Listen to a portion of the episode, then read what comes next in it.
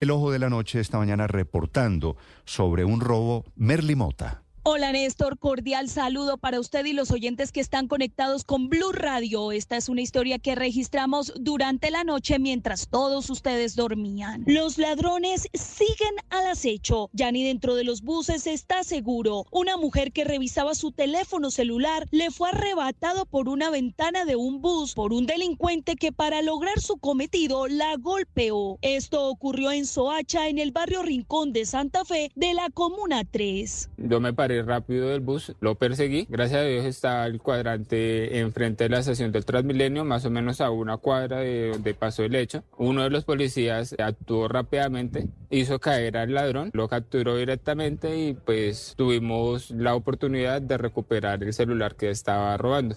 El delincuente, conocido con el alias de Manos Lisas, fue capturado por la Policía Nacional y presenta varias anotaciones delictivas en su prontuario. Escuchemos al coronel Edwin Correa, comandante de la Policía Metropolitana de Soacha. Por voces de auxilio, recibe la llamada de un ciudadano que momentos antes acaba de observar que su señora madre había sido objeto de hurto a través de la ventana del vehículo de transporte público.